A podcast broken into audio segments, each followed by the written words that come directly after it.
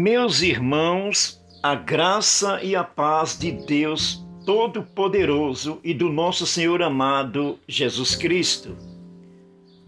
Efésios capítulo 4, versículo 32 nos diz: Antes, sede uns para com os outros, benignos, compassivos, perdoando-vos uns aos outros, como também Deus em Cristo vos perdoou. Amados irmãos, se existe um paradigma a ser seguido, é Deus Pai Todo-Poderoso, o único a ser seguido. E aqui o apóstolo Paulo nos aponta três passos que nos levarão a sermos pessoas diante de Deus humildes, com paz e muita tranquilidade.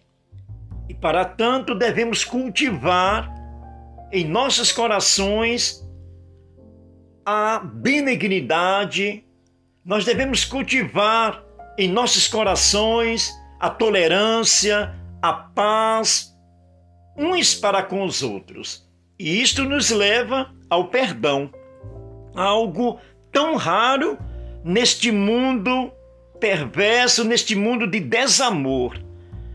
Enfim, aqui está o caminho que nós devemos seguir. Sejamos benignos, compassivos e perdoadores. E assim, Deus estará vindo em nós virtudes, algo tremendo e maravilhoso. Que Deus muito nos abençoe. Em nome de Cristo Jesus. Amém.